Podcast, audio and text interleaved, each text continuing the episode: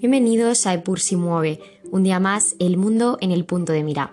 Hoy Pilar Rivas para hablarles de un asunto que debemos seguir muy de cerca, el fuerte desplome de la lira turca, un fenómeno relevante para toda la economía mundial y desde luego el mayor desafío económico para la Turquía de Erdogan desde la crisis financiera de 2001.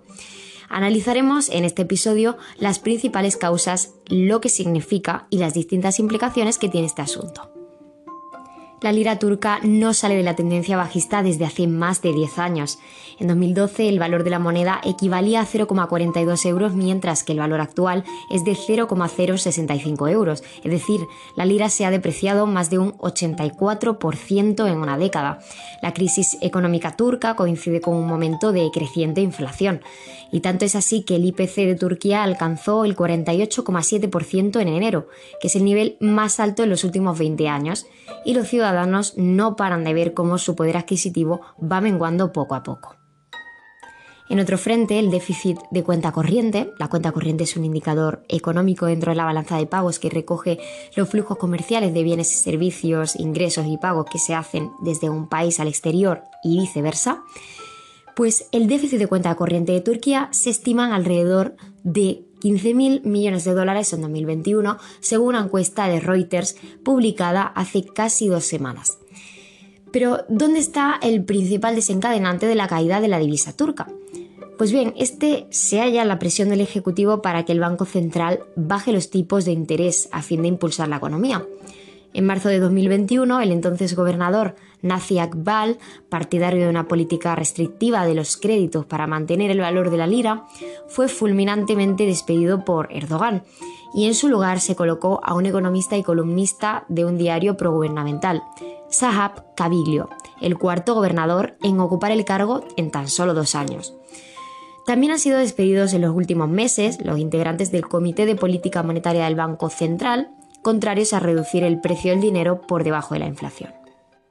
En septiembre de 2021, la institución emisora inició la política de recorte de los tipos, entonces en el 19%, con progresivas bajadas hasta la última decretada el 17 de diciembre de 2021, que dejó el tipo de referencia ya en el 14%.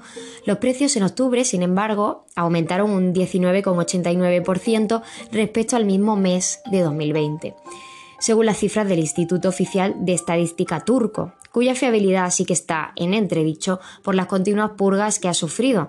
Por ejemplo, en 2021 se negó a publicar estadísticas de mortalidad para evitar revelar el alcance total en muertes de la COVID-19. El presidente turco asegura, mientras tanto, en sus discursos que la competitividad de la divisa es buena de cara a las exportaciones y a la inversión. No obstante, a la vez atribuyó su caída a los juegos de fuerzas extranjeras. Decía textualmente, de todas las batallas hemos salido de forma honorable tomando una postura fuerte. Con ayuda de Dios y el apoyo de nuestra nación, emergeremos victoriosos de esta guerra de la independencia económica. Erdogan lo hacía en referencia a la guerra librada hace un siglo por los nacionalistas turcos contra las potencias invasoras que permitió surgir a la República de Turquía de entre las cenizas de un derrotado imperio otomano. De cualquier modo, las exportaciones se han incrementado un tercio y las previsiones auguran un incremento del 10% del PIB tras un 2020 en que la economía turca no llegó a contraerse. El déficit por cuenta corriente, uno de los problemas que arrastra tradicionalmente el país, como hemos mencionado antes, está ahora en mínimos históricos. Pero a pie de calle, el hundimiento de la lira ha encarecido la importación de insumos esenciales para el funcionamiento de las industrias y de la agricultura, lo que aleja la perspectiva de una moderación en el alza de los precios. La respuesta del Gobierno, mientras tanto, ha sido enviar a policías y técnicos del Ministerio a investigar a cadenas de supermercados y mercados callejeros para multarles en caso de que suban los precios demasiado.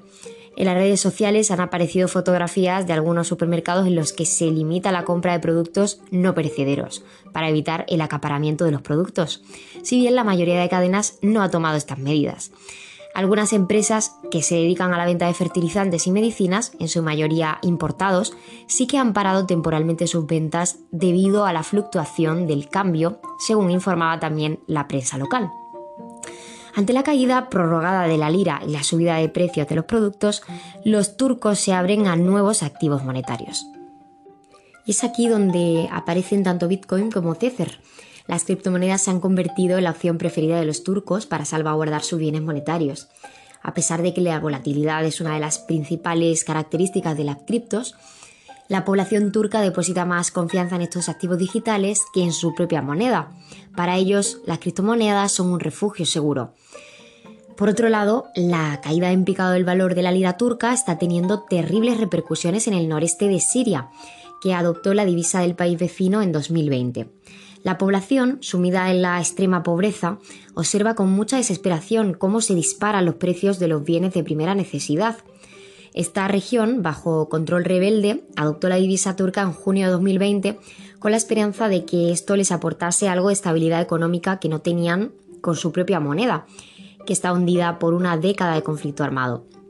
Sin embargo, desde entonces la lira turca se ha depreciado muchísimo. Además, y ya por último, vamos a terminar comentando la situación del banco español BBVA. Los intereses del BBVA en Turquía son cada vez más elevados. Allí el banco español controla el 49,85% del banco turco Garanti, aunque en octubre de 2021 lanzó una OPA, una oferta pública de adquisición, sobre el 50,15% del capital restante, para llegar así a controlar el 100% del capital del mismo. Con esta operación, BBVA ha incrementado su potencial de crecimiento, pero también su perfil de riesgo, en un momento delicado desde el punto de vista macroeconómico y geopolítico.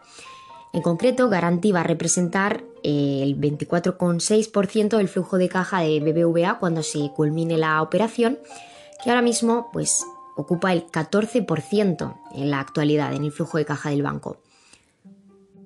En cuanto a las últimas actualizaciones sobre este tema, el 10 de febrero el ministro de Finanzas de Turquía anunció un nuevo paquete económico que se va a poner en marcha pretendiendo contrarrestar la subida de los precios y conseguir que los hogares incorporen sus tenencias de oro al sistema financiero con el objetivo de fortalecer la moneda.